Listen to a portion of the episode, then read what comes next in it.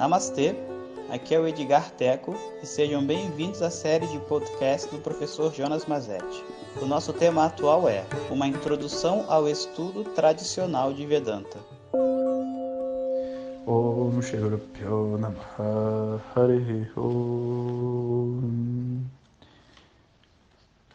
Bom dia pessoal, Namastê. Acabei de ganhar um, um livro muito maneiro que é o Receitas Veganas do Jamie Oliver. Não sei se vocês conhecem esse, esse cozinheiro, esse chefe, né? Mas as fotos são muito lindas. Enquanto for ler aqui o livro, vou gravar esse áudio para vocês. E obrigado aí pelo feedback, né? Sobre os áudios que vocês têm enviado, né? Para mim, como eu disse, realmente é uma troca muito boa e eu, eu faço esses áudios assim, sobretudo pensando nos meus alunos, entende? Porque eu gostaria tanto de ter mais tempo para compartilhar coisas, né, desse caminho e eu imagino que eles também queiram saber, então acho que esses áudios, na verdade, aproximam a gente de uma maneira muito bonita. E, portanto, se você não for um aluno, né, não fique chateado, que às vezes talvez tenha coisas que não façam sentido para você que eu estou falando. Estou falando de meditação, Woodstock, não sei o que, você está querendo ouvir como melhorar a sua vida. Vai relaxando e daqui a pouco isso tudo entra nos eixos e faz sentido para você. É, eu estava explicando no áudio passado sobre a estrutura do estudo de Vedanta. Começa com os textos auxiliares, passa pela Gita e o Panchadashi e nos últimos um ano e meio a gente está estudando então as Upanishads. E é um estudo muito lindo, muito transformador, e a cada texto você vai mais fundo e mais fundo. O conhecimento em si, ele é fruto de um tempo de exposição ao pramana, ao meio de conhecimento. O meio de conhecimento é esse conjunto né, de todos esses textos, acompanhado de um professor explicando. É, Fora a exposição ao conhecimento, um outro tem mais dois pontos muito importantes. Um é o preparo da mente, que é assim, tem que ter um certo nível de qualificações presentes dentro da mente para que o meio de conhecimento possa funcionar de fato. Uma certa maturidade emocional. Você vê, eu digo certa, não digo é, absoluta, porque não existe maturidade absoluta maturidade certa, sabe? Você consegue conversar de, de maneira apropriada e harmônica, você consegue ter amizades, você consegue dizer que bom que eu tenho uma família, sabe? Essas frases todas vêm quando você tem uma maturidade certa. Eu tenho família perfeita é imaturidade certa. Porque família perfeita não existe, não existe pessoa perfeita, né? E pessoas imperfeitas se relacionando vão ter pontos de conflito. Mas será que eu consigo compreender a minha responsabilidade dentro de tudo isso e, e, e olhar de maneira objetiva para as pessoas, os desejos delas. Né? Então, tudo isso é um preparo da mente. Então, eu estou exposto aos, ao, aos textos com a ajuda de um professor e eu tenho a qualificação da mente. Só tem mais uma coisa faltando dentro dessa história.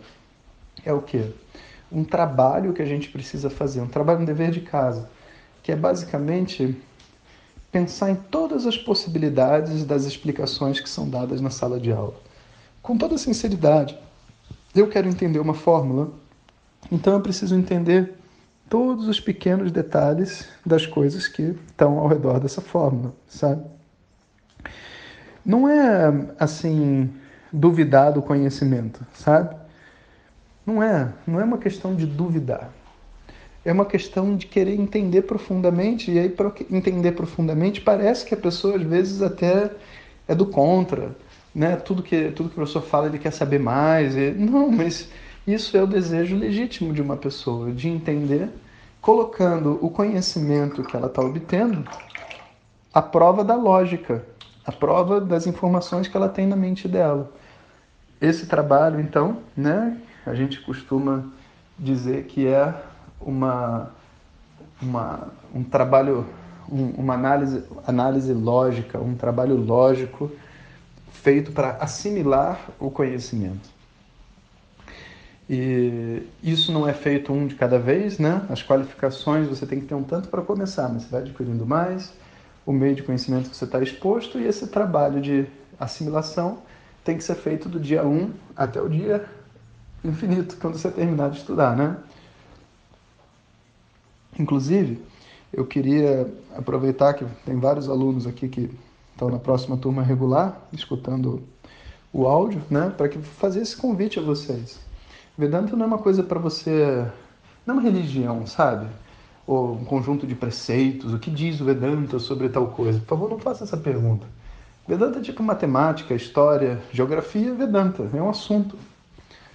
E se você quer entender o que, que esse assunto tem para dizer? Tem para dizer onde está a sua felicidade. E você está tentando entender o enigma da felicidade. Já estava tentando entender durante a vida inteira. E agora tem alguém tentando te explicar. O seu papel não é tipo assim ouvir e falar, ah, é tão bonito, ah, esses ensinamentos são fantásticos, eu acredito no professor, eu acredito nos Vedas. Eu não acredito nisso, sabe? É, esse tipo de abordagem para um estudo sério não é compatível. Não é uma religião. Você não precisa acreditar nos Vedas nem acreditar de mim. Você precisa entender.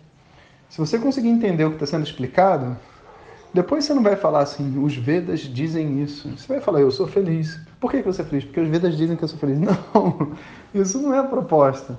Se o conhecimento é para ser seu, então você precisa entendê-lo não é, sabe, uma estrutura de crenças, né? Isso é muito importante, sabe, de estar assim claro dentro da mente. Então, nosso foco, né, tem que ser desde o início, viu, pessoal da Anapurna, nossa próxima turma, o foco tem que ser desde o início o entendimento. Limpo, sem fantasias, sabe, sem com objetividade, sem apegos emocionais de, sei lá, o grupo onde eu participo não concorda com isso. E daí, sabe? Você tem que concordar, não é o grupo que tem que concordar. Esse conhecimento é para você, né? Essa objetividade vai gerar uma assimilação muito rápida.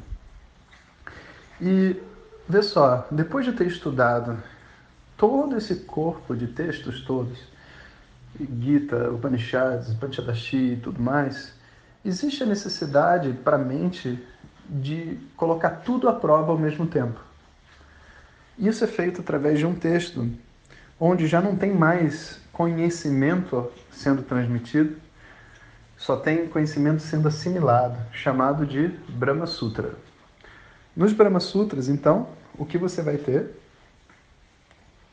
é são muitos sutras, mas a gente nesse curso estuda quatro deles. Poxa, professor, mas só quatro? Eu falei, é, mas para estudar quatro sutras leva, se eu não me engano, aproximadamente uns seis meses, mais ou menos.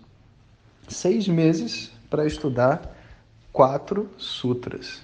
E quatro sutras não são quatro frases. Sutra é como se fosse uma frase abreviada, sabe? Então, Atato Brahma Jignasa, esse é o primeiro sutra.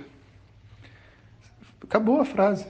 Agora vamos ficar quatro meses, ou seja, em cada palavra, Atá, Ataha, Brahma, Jignasa, a gente fica semanas para entender o que, que tem por detrás de uma palavra daquelas. Mas o estudo não consiste só em analisar a palavra. Esse estudo consiste em fazer uma triangulação, uma matriz de entender esse, essa, esse fenômeno chamado de estudo de Vedanta, né, através de todos os textos que você já estudou. Então, é como se a gente fosse agora tentar entender o que, que são as, vamos imaginar assim, o que, que são as qualificações de um estudante, mas agora não o que a Gita diz, o que todos os textos dizem. Vamos contrapor, vamos botar um do lado do outro para poder ver qual que é o coração disso, qual que é a realidade, qual que é a beleza de cada texto, qual que é a mesma coisa falada de uma outra maneira, sabe? E assim, cada tópico de dentro do estudo de Vedanta e dos Vedas, né, é discutido. O coração da compreensão são os quatro primeiros sutras. Mas depois disso tem toda uma elaboração de outros pontos secundários ao estudo, mas que também são relevantes, né? que Veda Vyasa então coloca nesses nesses sutras para a gente discutir qual que é a verdade, porque às vezes tem um texto que diz uma coisa, outro que diz outra. Por exemplo, tem uma Upanishad que fala que são três elementos na criação. Outro fala que são cinco, outro fala que são quatro. Então, são três, quatro, cinco. Ou tem Upanishad que está errado. E aí tem que explicar, olha, tanto faz você dividir, sei lá, o seu universo né, em cinco elementos ou em 108 elementos químicos. A proposta da sua divisão não é estabelecer o que é verdade, mas estabelecer que o que você está vendo não é real. Ele pode ser decomposto em elementos menores. Se você quer decompor em elementos, ou em partículas atômicas, ou em protoelétrons e nêutrons, é a sua opção. Uma Upanishad dividiu em três, outra dividiu em cinco. Isso não faz com que elas estejam dizendo seja incoerente. Isso, na verdade, te dá mais compreensão do que está que querendo ser transmitido. Né? Então, Brahma Sutras é um texto de assimilação.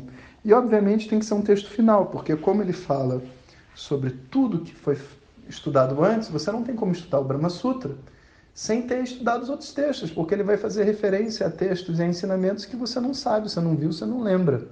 Né?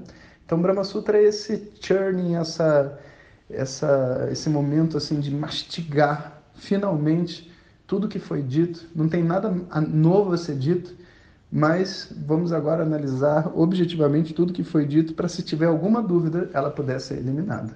Né?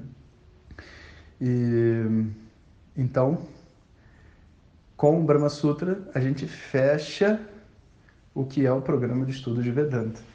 E agora, assim, pensando objetivamente, né, se a gente comparar com a nossa vida assim aqui no, no Brasil, né, é, da Gita, dos comentários da Gita para frente, não tem como você fazer sem ser morando com um professor. É impossível, porque vai levar muitos anos né? E, e, óbvio, tem gente que consegue, mas está estudando há 12 anos, 20 anos estudando. Aí tudo bem, né? Você pode fazer.